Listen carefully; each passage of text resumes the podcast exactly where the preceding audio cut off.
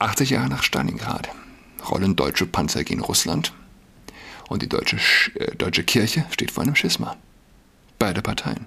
Die Schismatiker und die Kriegslüsternen, alias Annalena Baerbock. Eint der Glaube an die Klimadogmen, der Glaube an mehr als zwei Geschlechter, der Glaube an die Regenbogenideologie. Es kann eigentlich kein Zufall sein.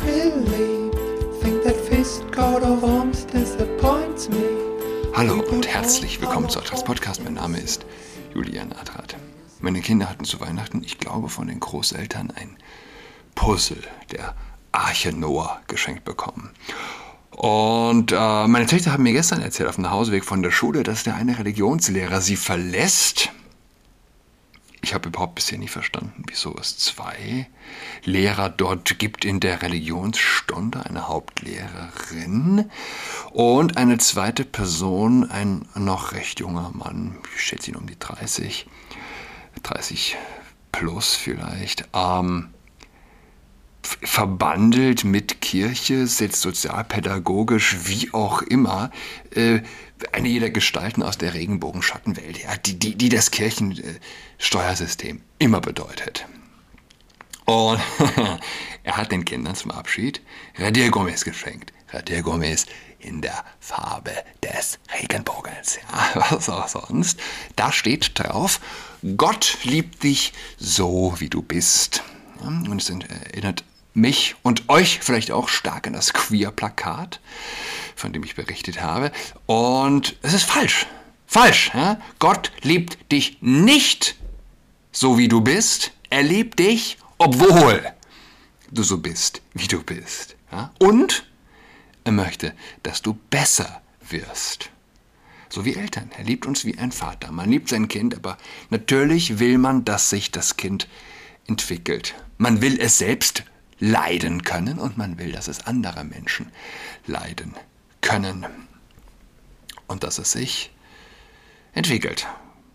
Nichts sehr, äh, nichts, mehr, nichts ersehnt man sich mehr als Vater oder Mutter. Jedenfalls, ich saß also gestern Abend vor dem fertigen Puzzle. Man sieht den Regenbogen und es ist Hanebüchen, wenn man es sich vor Augen hält. Ich saß da und hatte wieder den Gedanken, der Regenbogen der erscheint, nachdem die Sintflut vorüber ist, den, den haben sie gekapert. Wofür stand der Regenbogen? Beziehungsweise was passiert in der Geschichte? Von jedem ein Paar, ein männliches und ein weibliches. Im Übrigen eine gute Frage. Wieso wird es überhaupt explizit erwähnt?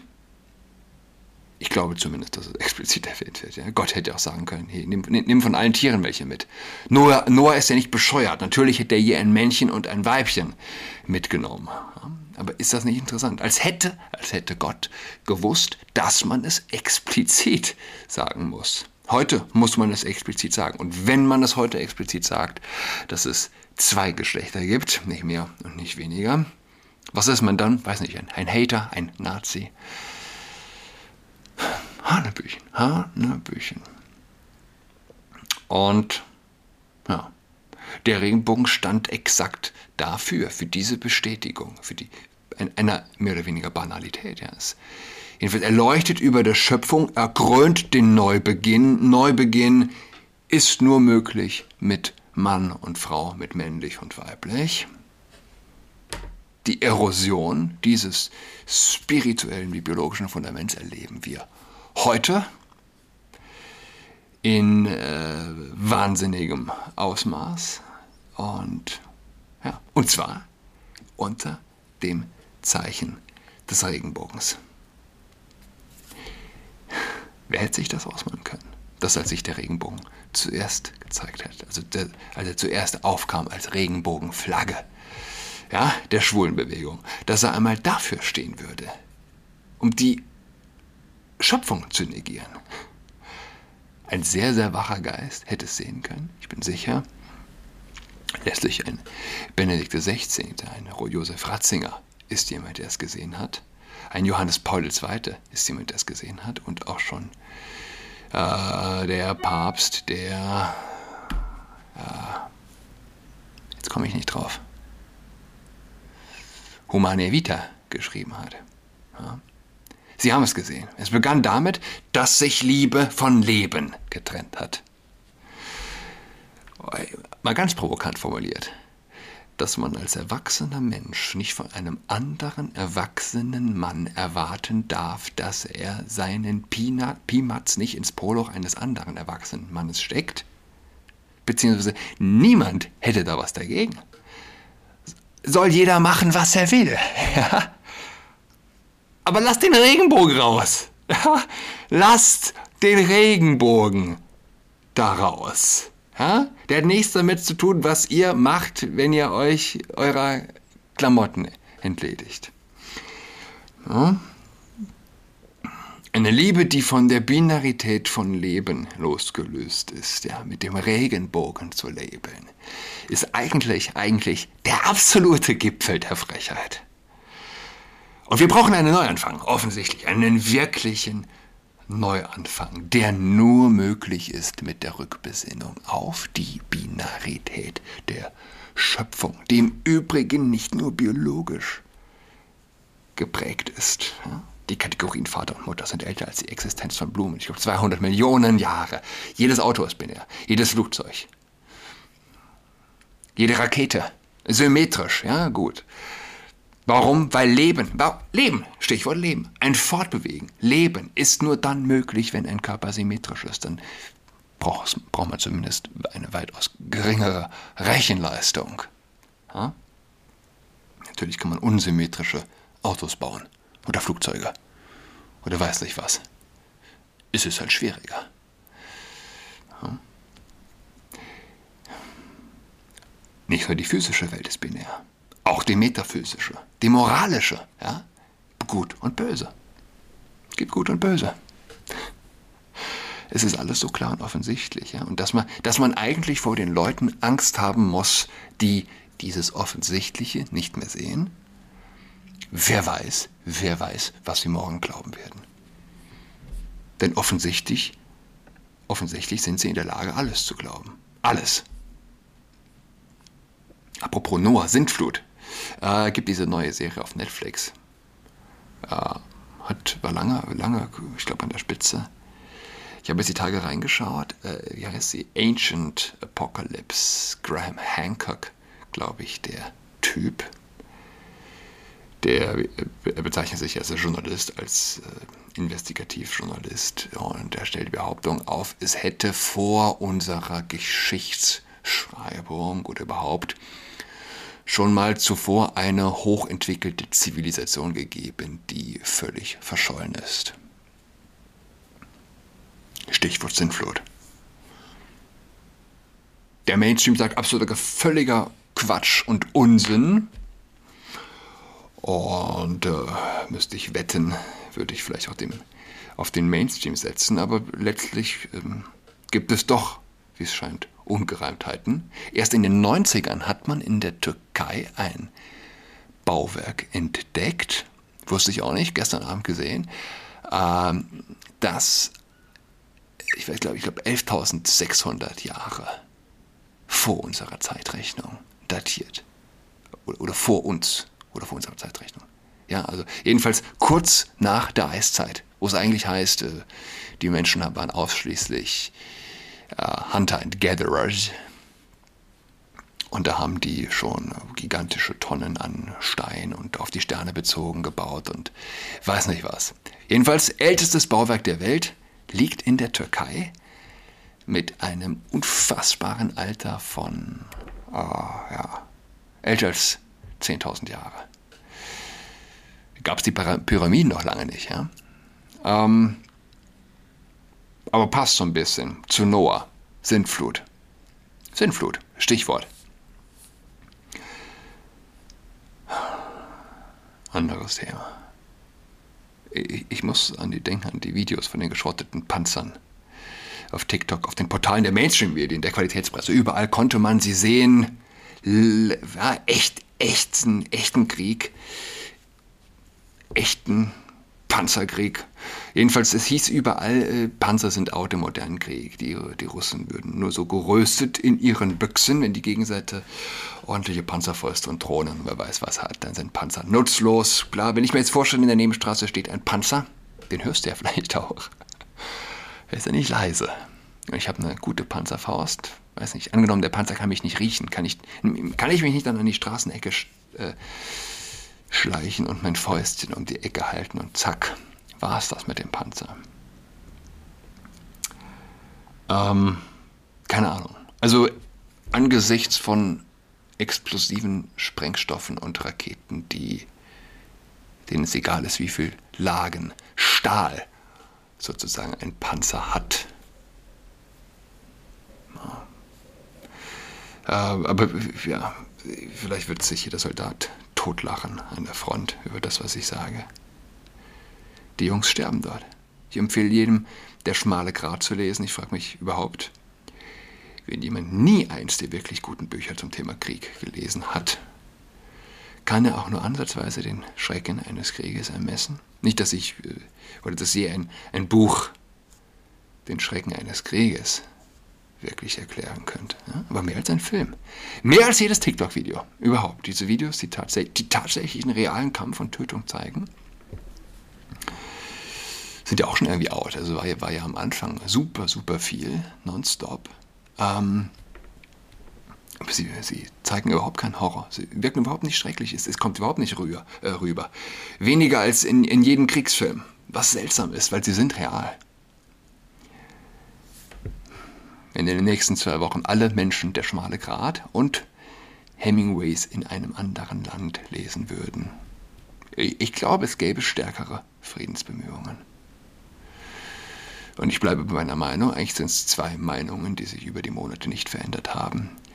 Wer Waffen in einen Krieg schickt, muss eigentlich auch eigene Soldaten schicken. Ja. Wer Waffen in einen Krieg schickt, führt Krieg. Punkt. Menschenblut ist Menschenblut. Ein deutscher Panzer bedeutet, bedeutet tote Ukrainer und tote Russen. Ja, darauf können wir uns doch einigen. Annalena Baerbock hat gestern gesagt, wir, befinden, äh, wir, wir kämpfen einen Krieg gegen Russland. Wir kämpfen einen Krieg gegen Russland. Wow. So. Zweiter Punkt, ja, ich meine, wir, wir liefern jetzt Panzer. Die USA liefern Panzer. Demnächst. Derweil das Morden weitergeht auf Hunderten von Kilometern Front, auf Hunderten von Quadratkilometern, die von Artillerie getroffen werden können. Und dann berichten die Zeitungen mehr oder weniger unisono von der einen oder der anderen Sache es herrscht Krieg ja, und kein Otto-Normalverbraucher der Welt weiß, was abgeht. Wir wissen ungefähr so viel wie der einfache Soldat ganz vorne. Er hat seinen Radius, den er physisch wahrnehmen kann. Das große Bild sieht er nicht, genauso wenig wie wir. Er sehnt sich, der Soldat vorne, der sehnt sich nur mit jeder Faser seines Körpers danach, dass es aufhört. Und hier stehen sie vom Kanzleramt schreien nach Waffenlieferungen. Und das ist in meinen Augen intellektuell unredlich. Wer als erwachsener Mann, meinetwegen noch kinderlos, mit Plakaten für Panzerlieferungen stimmt, der sollte die Koffer packen und sich melden. Bekommt ja auch Geld, ganz gutes Geld dafür. Sie, zahl äh, sie zahlen. Ja? Ich weiß nicht, was ein Soldat an der Front denkt, wenn er diese Bilder sieht von Menschen mit bunten Plakaten. Free the Leos. Free the Leos. Die USA haben in diesem Krieg aktuell 53 Milliarden an militärischer Hilfe gesandt und ausgegeben. 53 Milliarden. Das ist fast so viel wie der gesamte Verteidigungshaushalt Russlands. Es kann also stimmen, dass äh, die USA mehr Krieg bisher in der, mehr Geld bisher in der Ukraine ausgegeben haben für diesen Krieg als der Aggressor Russland. Es ist schon längst ein Stellvertreterkrieg. Huh gibt gar keine andere Interpretation, wenn man sich die Zahlen anschaut.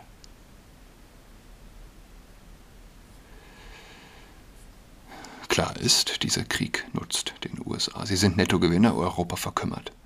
Übrigens glaube ich, dass wenn in Russland gegendert würde, es zumindest ja, äh, es spielt mit rein, glaube ich. Es ist mehr als nur Geopolitik. Es gibt einen Hass gegenüber Russland und zum Beispiel, und zum Beispiel der Politik, die den Homokult in Russland bekämpft. Ja. Für woke Menschen, für alle, die im Zeitgeist der Regenbogen-Ideologie mitschwimmen, war Russland schon zuvor der Feind. Ja. Und das Leiden des ukrainischen Volkes wäre geringer, wenn es nicht auch große mächtige Gewinner in diesem Konflikt gäbe. Die Vereinigten Staaten haben einen Verteidigungshaushalt, ich habe mir das rausgesucht, von, jeder kennt diese Bilder, äh, von, na, wo habe ich es denn jetzt? 600 noch was ist es.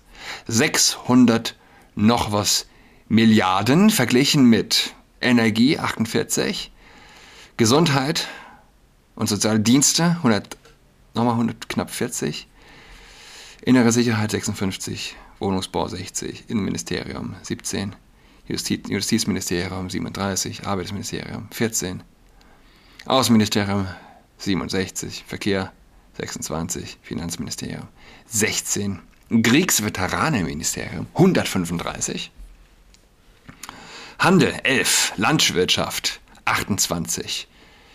Oh, nee, hier jetzt, jetzt sehe ich es. Verteidigung 773. Man kann, wenn man will, sagen, die USA sind ein Land äh, mit sind eine Armee mit angeschlossenem Land. Der Haushalt ist, glaube ich, mehr als alle anderen zusammen. Offensichtlich, ja.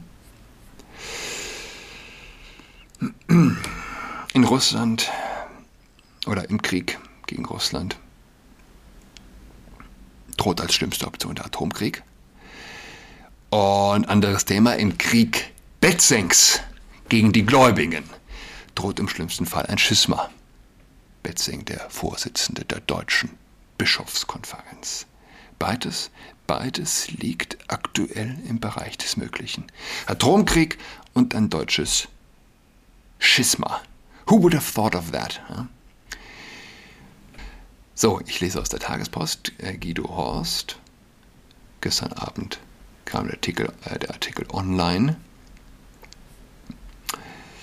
Und damit der Vorsitzende der Deutschen Bischofskonferenz, Bischof Georg Betzing und alle deutschen Oberhirten wissen, dass die Zeit der Warnungen oder eines nur angedrohten Moratoriums vorbei ist heißt es unmittelbar nach dem ausdrücklichen Verbot des Synodalen Rats in dem Vatikanbrief weiter, dass Papst Franziskus das Schreiben in forma specifica bestätigt habe.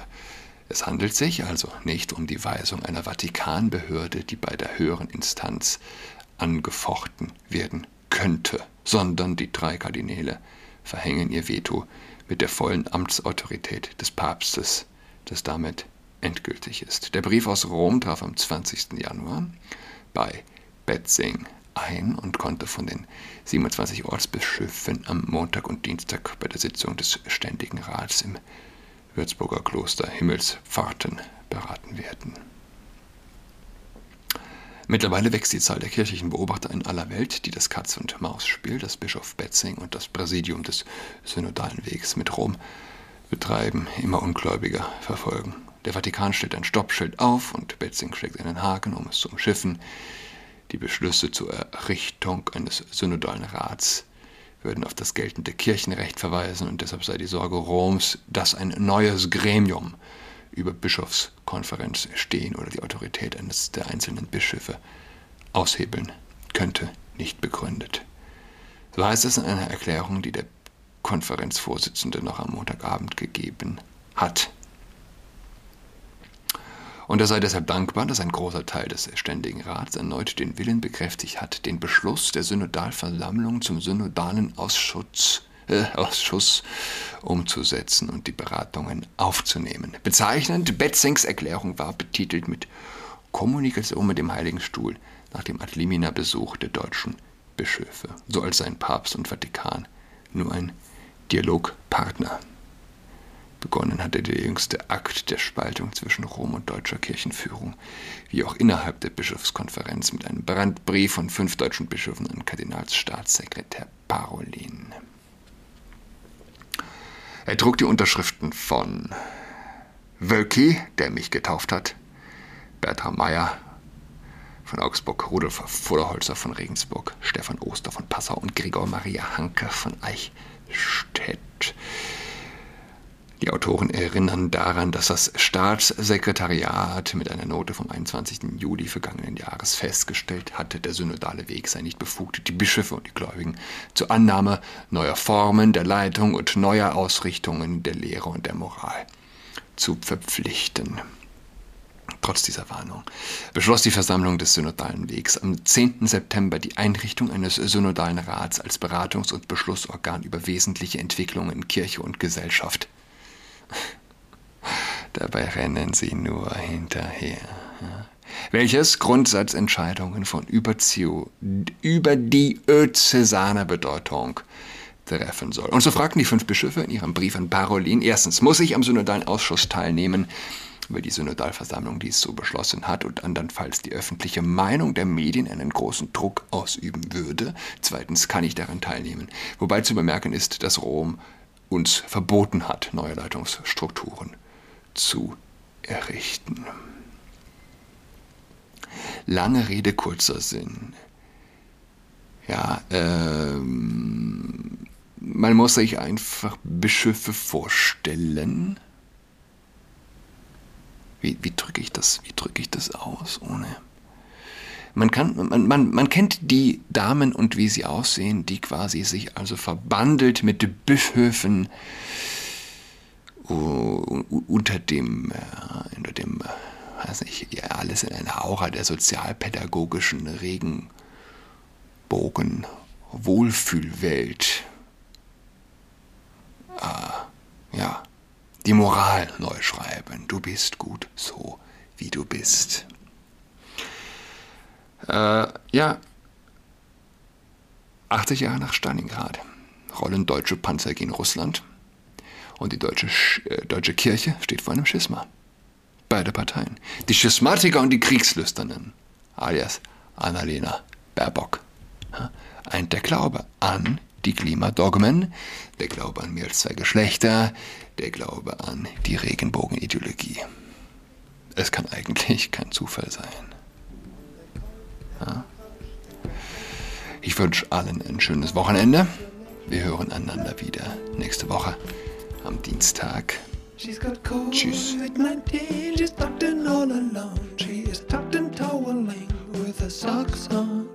She's got COVID-19. She's tucked in all alone. She is tucked in toweling with her socks on.